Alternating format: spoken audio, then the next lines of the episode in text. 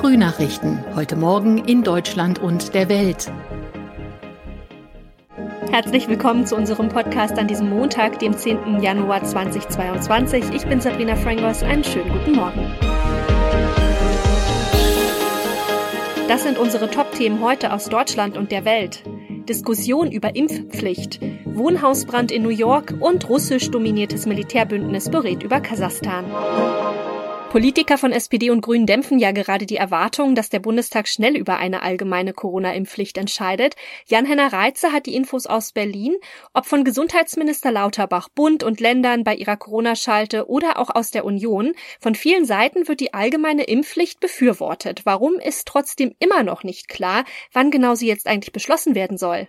Es gibt noch viel Klärungsbedarf, wie eine mehrheitsfähige Impfpflicht genau formuliert werden soll. Da geht es um ganz praktische Fragen wie, für wen genau soll sie gelten, für alle ab 18 zum Beispiel, oder wie oft muss eine Auffrischung her. Man weiß ja bisher gar nicht so genau, wie lange der Schutz anhält. Schwierig ist auch, das Ganze juristisch wasserdicht hinzukriegen, denn es ist vorprogrammiert, dass, wie auch immer sie auch aussieht, das Bundesverfassungsgericht eine Impfpflicht überprüfen wird. Also alles nicht so einfach. Die Union wirft der Bundesregierung und Kanzler Scholz ja vor, die Impfpflicht nicht genug voranzutreiben. Was ist denn da dran? Februar oder März hatte Kanzler Scholz als Zeitpunkt für das Inkrafttreten in Aussicht gestellt und das klappt höchstwahrscheinlich nicht. Das ist natürlich ein willkommener Angriffspunkt für die Union, aus der Scholz sogar Arbeitsverweigerung vorgeworfen wird. Naja, und Scholz argumentiert, dass die Impfpflicht ein so heikles Thema ist, über das ja ohne Fraktionszwang im Bundestag abgestimmt werden soll und da eben gerade kein Machtwort wie so machen wir das jetzt angebracht sei. Klar ist aber, Scholz befürwortet die Impfpflicht. Ja, und wie geht's nun weiter mit dem Thema? Noch im Januar soll der Bundestag erstmals über die allgemeine Impfpflicht debattieren. Es formieren sich auch schon verschiedene Lager, die jeweils unterschiedliche Anträge ausarbeiten wollen, über die am Ende dann abgestimmt werden wird. Neben der Impfpflicht wahrscheinlich für alle ab 18 wird dann wohl auch eine Impfpflicht für Ältere, also wie in Italien ab 50 etwa zur Abstimmung stehen, oder auch ein Gegenantrag, also ganz auf eine Impfpflicht zu verzichten. Wann genau diese Abstimmung ist, lässt sich noch nicht sagen. Klar ist aber, in der jetzt anlaufenden Omikron-Welle wird das nichts mehr. Ja, während die Politik in Deutschland also über eine allgemeine Corona-Impfpflicht diskutiert, steigen die Infektionszahlen ja weiter. Außerdem beginnt in Bundesländern wie Nordrhein-Westfalen, Baden-Württemberg oder eben auch Hessen wieder die Schule. An Präsenzunterricht soll ja so weit wie möglich festgehalten werden. Das will übrigens auch die Politik in Italien. Viele Regionen des Landes melden aber Probleme und wollen die Ferien verlängern. Mehr von Claudia Wächter aus Rom. Das Chaos hier ist perfekt. An vielen Schulen fehlt Lehrpersonal, aber auch zig Schüler haben sich infiziert, sitzen in Quarantäne und deshalb will nicht nur die Region Venetien den Schulstart verschieben. Auch Ärzte sind dafür und im Süden in Kampanien gibt's erst einmal nur Homeschooling. Denn die Fallzahlen hier explodieren, auch viele Kinder stecken sich an, Kliniken stehen unter Druck. Auf Sizilien wurden bereits wieder Feldlazarette aufgebaut. Bei einem Feuer in einem Mehrfamilienhaus im New Yorker Stadtteil Bronx sind mindestens 19 Menschen ums Leben gekommen. Unter den Todesopfern sind auch Kinder und mindestens 63 weitere Bewohner wurden zum Teil schwer verletzt. Benno Schwinghammer ist in New York und weiß mehr. Wie sieht es denn eigentlich am Brandort aus? Ich war am ähm, Unglücksort mitten in der Bronx, dem ärmsten Stadtteil dieser Metropole. Und von außen hat man gar nicht ganz so viel gesehen. Also ein paar schwarze Stellen an der Fassade, aber nicht, wie man es von anderen Bränden kennt, dass da ein Haus ähm, komplett ausgehöhlt worden ist von, von Flammen. Es ist vielmehr so, dass sich eben der Rauch im Haus ausgebreitet hat und daran sind die meisten äh, Bewohner wohl auch gestorben. Der Brand selbst war nach wenigen Stunden schon gelöscht. Und welche offiziellen Informationen gibt es bisher, also zur Ursache und Einsatz und welche Reaktionen auf das Unglück? Der Brand war in einem der unteren Stockwerke des 19-stöckigen Gebäudes ausgebrochen und von da aus hat sich dann eben der ganze Rauch verteilt. Ähm, die Polizei geht davon aus, dass es sich um ein defektes elektrisches Heizgerät gehandelt hat, das äh, zu dem Feuer dann geführt hat. Ähm, natürlich sind hier in New York alle fassungslos. Es ist einer der schlimmsten Brände, die es seit Jahren, Jahrzehnten gab.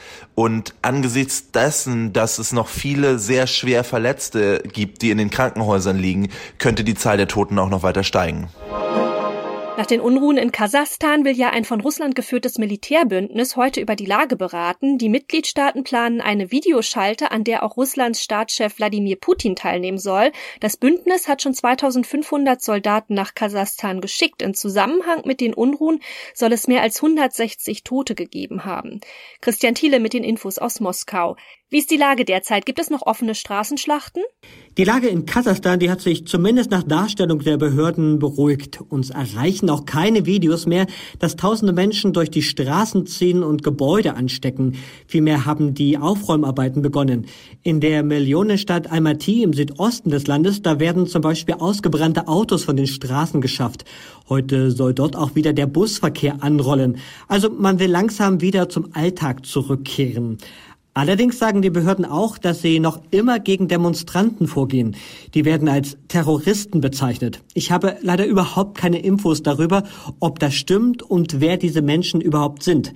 Kasachstan behauptet, dass auch viele Ausländer dabei sind. Wir können das leider überhaupt nicht überprüfen. Das Internet, das wird immer wieder abgeschaltet.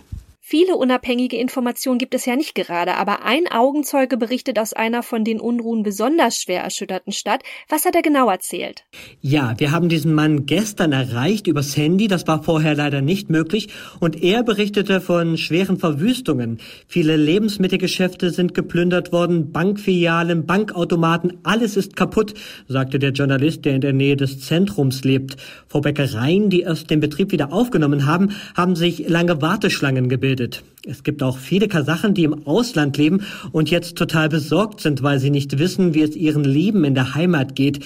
Ja, die starren jetzt regelmäßig aufs Handy und hoffen auf ein Lebenszeichen. Heute berät ja auch ein von Russland geführtes Militärbündnis über die Lage. Weiß man eigentlich schon Näheres, also was diese Soldaten, vor allem russische Kräfte, bisher gemacht haben in Kasachstan? Offiziell heißt es, diese Soldaten sind nicht in Kämpfe verwickelt. Sie sollen öffentliche Gebäude schützen, aber natürlich sind die auch bewaffnet. Viele Beobachter, die waren erstaunt darüber, dass Kasachstan überhaupt ausländisches Militär reingelassen hat. Das wird als Zeichen der Schwäche des Präsidenten gedeutet und dass er seinem Militär nicht traut. Russland dürfte das sicherlich nicht ungelegen kommen. Moskau kann so seinen Einfluss in Zentralasien weiter ausbauen. Wie lange diese Soldaten jetzt noch bleiben werden, das weiß offiziell aber noch keiner. In unserem Tipp des Tages dreht sich heute alles um Sicherheit und Masken. Bund und Länder raten ja dringend dazu, in Bussen und auch in Geschäften FFP2-Masken zu tragen. Also nicht diese normalen dünnen OP-Masken, sondern wirklich diese dickeren FFP2-Masken, die allerdings auch teurer sind. Ja, was bringen sie? Wie trägt man sie am besten? Und was gilt eigentlich für Schülerinnen und Schüler, jetzt wo doch in vielen Bundesländern die Schule wieder startet? Thomas Bremser hat sich schlau gemacht. Was kann denn die FFP2-Maske, was die normale OP-Maske nicht kann?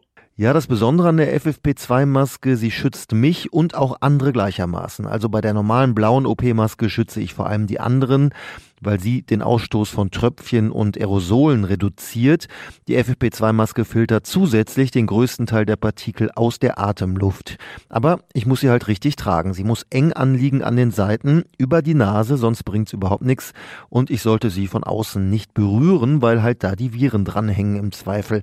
Auf jeden Fall also Hände waschen nach dem Tragen. Die Masken sitzen ja auch unterschiedlich, ja, gut oder schlecht am Gesicht. Was muss ich denn dabei beachten? Ja, ich sollte wirklich schauen, dass ich unterschiedliche Masken teste, welche am besten zu meiner Kopfform passt, denn es gibt jetzt keine Größen S, M und XL, trotzdem sind die Masken unterschiedlich groß, je nach Hersteller. Ich sollte darauf achten, dass so wenig wie möglich Luft entweichen oder reinkommen kann an den Seiten und auch oben sollte sie eng anliegen, denn wenn sie richtig sitzen, dann filtern sie über 95 Prozent der Bakterien und Viren aus der Luft. Jetzt kann ich unter so einer Maske ja nicht ganz so gut atmen wie bei diesen dünnen Masken. Gibt's da denn bei den verschiedenen FFP2-Modellen auch noch Unterschiede? Ja, die gibt's. Das kommt auf die Materialien an, die benutzt werden. Also ich sollte schon darauf achten, dass ich so gut wie möglich äh, ja normal atmen kann. Die Stiftung Warentest hatte auch einen Test gemacht, den äh, kann ich online finden. Da wurden die Masken auch bewertet danach, wie gut ich atmen kann. Und wie lange sollte man die Masken tragen? Also ab wann ist es sinnvoll, sich eine neue zu holen? Also auf den meisten Masken steht ein NR, not reusable, also nicht wiederverwertbar.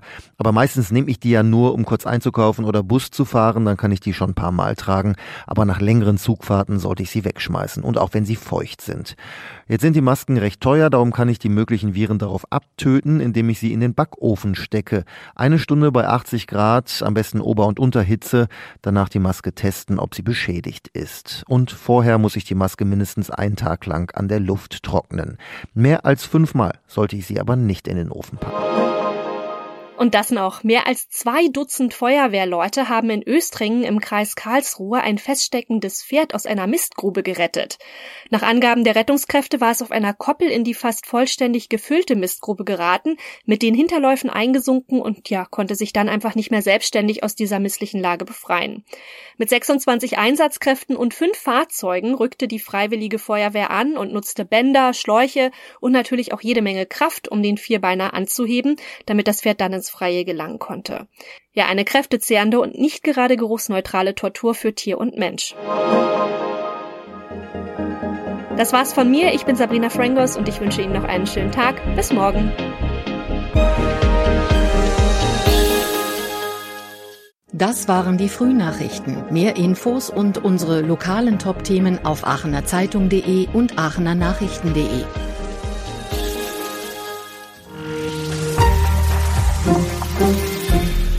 Die Frühnachrichten sind ein Podcast aus dem Medienhaus Aachen.